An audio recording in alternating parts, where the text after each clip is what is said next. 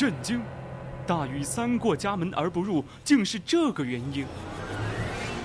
皇帝王莽竟是穿越者，考古学家听完都懵了。明朝皇帝朱元璋最得力的手下，小时候竟然叫这个名字。那么在哪里才可以听到呢？先切音乐，最古老的名人资讯，最猎奇的古人八卦，古人社区，这是你没听过的全新版本。每周一晚九点，我们在百科探秘之古人社区等你。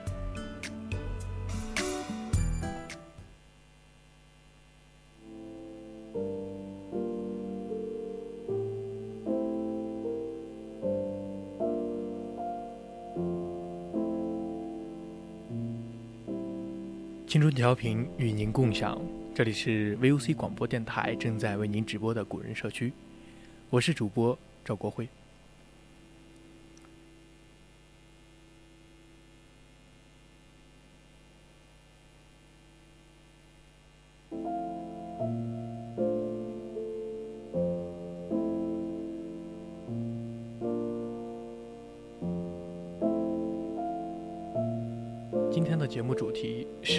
古代皇帝御驾亲征的那些事。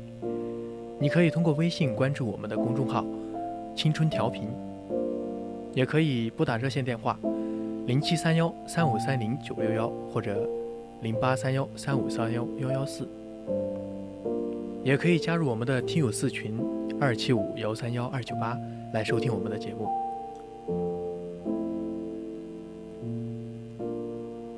御驾亲征这个词，大家可以说是耳熟能详。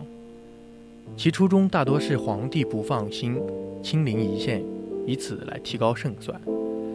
但也有说，如什么神雕大侠之类，皇帝一人被狙杀，全军立马不战而乱的反面例子。那么现实中，皇帝御驾亲征，到底胜算如何呢？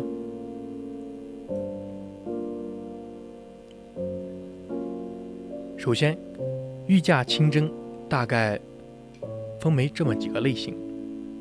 第一个是创业型的亲征，比如说是汉高帝灭西楚、光武帝简灭群雄、三国曹操赤壁之战、汉中合肥等战中，还有刘备的汉中和夷陵的战役，孙权历次经历合肥之战，刘裕的二次北伐。北魏的武帝、太武帝。高欢、文宇、太武五次斗。殴，以上战役皆为创业型亲征，乃是皇帝亲自带兵，从古至今，开枝先河。第二个则是扩张型亲征，比如说汉高帝平阴部。三国时曹丕的南征，还有北魏孝文帝的南征，这个这上的一些战役都是为了扩大领土而进行的战役。第三个类型是被迫应战型的，三国时期魏明帝正常反击诸葛亮，前赵刘耀反击石勒等，以及南燕慕容超迎战东晋。东魏高澄亲征颍川。最后一种类型是战争发烧友式的亲征，这种类型并不多见，集中爆发在明朝。一是英宗土木堡之变，第二个则是明武宗偷出宣化战蒙古。以上的梳理难免有所纰漏，但是着眼于这样一个粗疏的结局。我们总会发现一个令人惊讶的事实：不论哪种战役，都有相当比例的皇帝要么被杀，要么被气死，要么则被活捉，一败涂地，声名扫地，或者是引爆矛盾，国家崩溃。皇帝亲征，没有几个不想答应的。那为何却是这番结果？原因不外乎这几个方面。皇帝亲征一线，前线将领束手束脚，专业的人干专业的事，成功率总是要高过外行指导内行。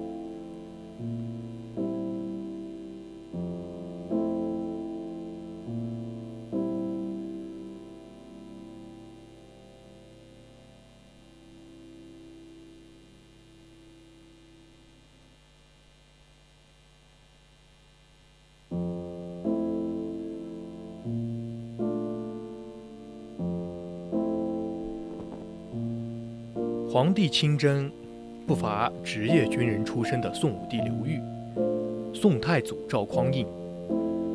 他们有着丰富的一线战斗经验，又有着通视全国全军的战略视野，亲自带队出击。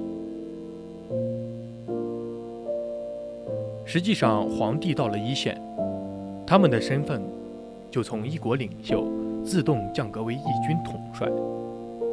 最急需的素质是指挥作战能力的实际经验，而并不是谋臣的帝王之术。偏偏有一些皇帝看不透这一关，舍长而用短，到了战场上就把屁股露了出来。比如说，隋炀隋炀帝杨广第一次的高丽之战。杨广自以为高丽之众不能荡我一郡，征服高丽将会是一场有征无战的战斗，所以他事事政治先行，命令诸军不得擅自行动，要有前后照应、左右协同，把中华帝国的谱摆了一个足，又下令对高丽实行抚恤并举。如果高丽人愿意救降，便停止进攻。诸军大将明知这种打法不对，却没人敢提出意见，于是只能老老实实按部就班的行军。光是大军出发就用了四十多天，完全丧失了主动权。等到进攻的时候，高丽人一旦撑不住，便派遣使者请降。随军大将自然不敢怠慢。一见到敌人，便飞报隋炀帝决断。这一来一回之间，高丽人又做好了防守准备。如此往返，隋军空耗兵力，图攻无返。而高丽人的做法虽然近似耍流氓，但是战场上谁和你讲道理？所谓兵不厌诈，你既然犯傻在先，就没法怪别人耍流氓。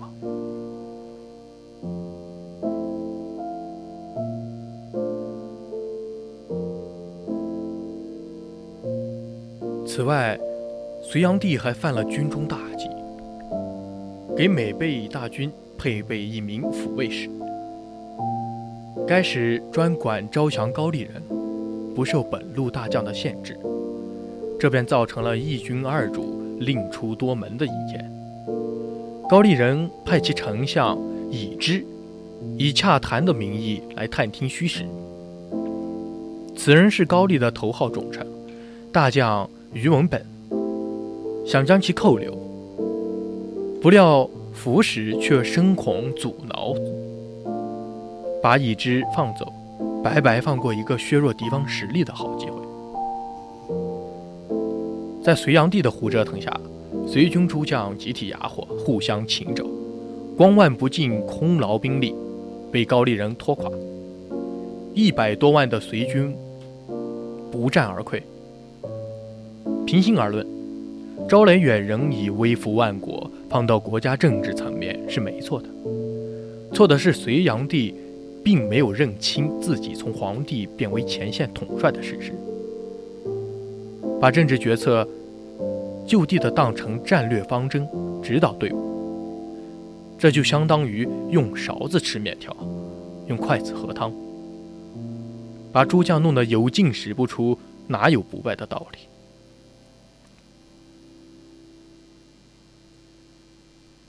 皇帝出事，则极易引发骨牌效应。如果一支军队的统帅被擒，或者战死，最坏的结果，也不过是军队覆没。但如果统帅是皇帝，影响就会以几何倍数放大，形成一连串的不良反应。前赵皇帝刘耀为粉碎后赵的攻势，率军亲征洛阳。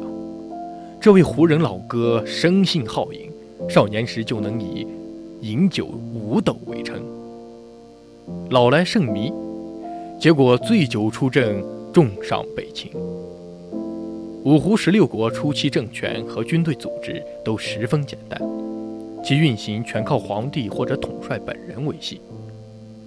刘耀一旦被擒，本来尚可与敌一战的队伍瞬间土崩瓦解，最后只能够被后赵击败。如果统帅只是一员大将，意外病故后，倒由朝廷来换将，也无成大雅。军队继续北伐不是问题，东汉征伐蜀中的公孙述之战便是成立。汉军两员统帅都被公孙述刺客杀光，光武帝刘秀则立刻派汉吴接替统军。汉军攻势依旧不减，两个周朝的皇帝一死，北征大业也要让位于皇权。无论时机多么难得，准备多么充分，也只能徒唤可惜了。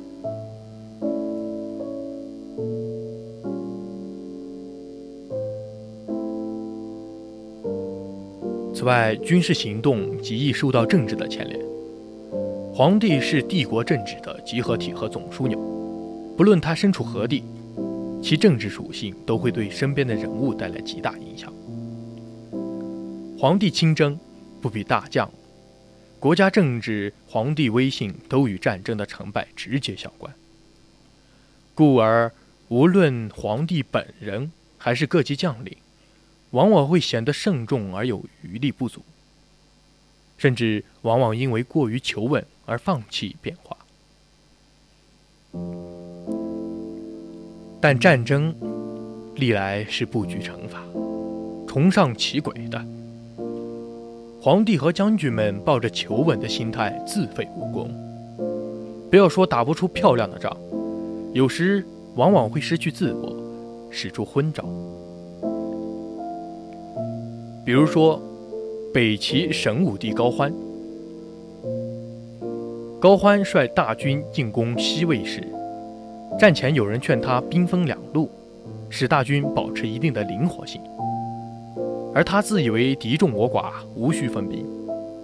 发现西魏军于芦苇之中伏兵，有人说放火烧草，西魏人则必死无疑。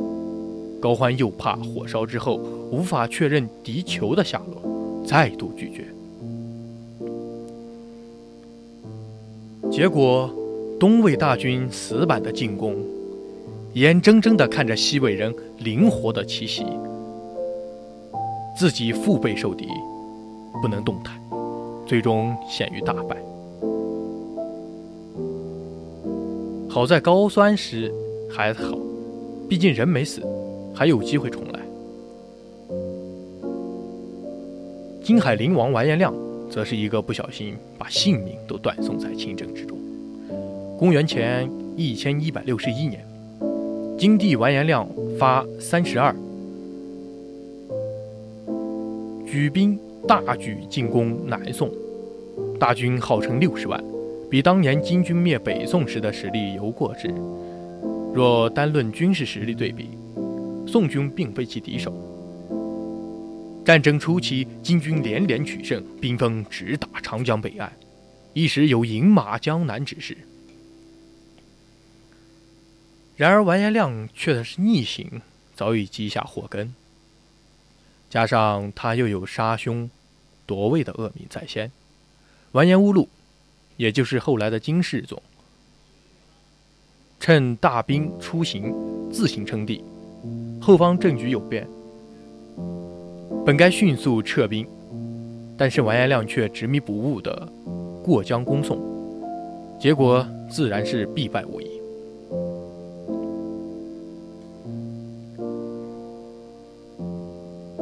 好了，今天的古人就讲到这里。总之，战争是门艺术，也是一门技术活，专业的活就尽量要专业的人去做。如果自己不能打，又不是形势所迫，我觉得还是别越俎代庖。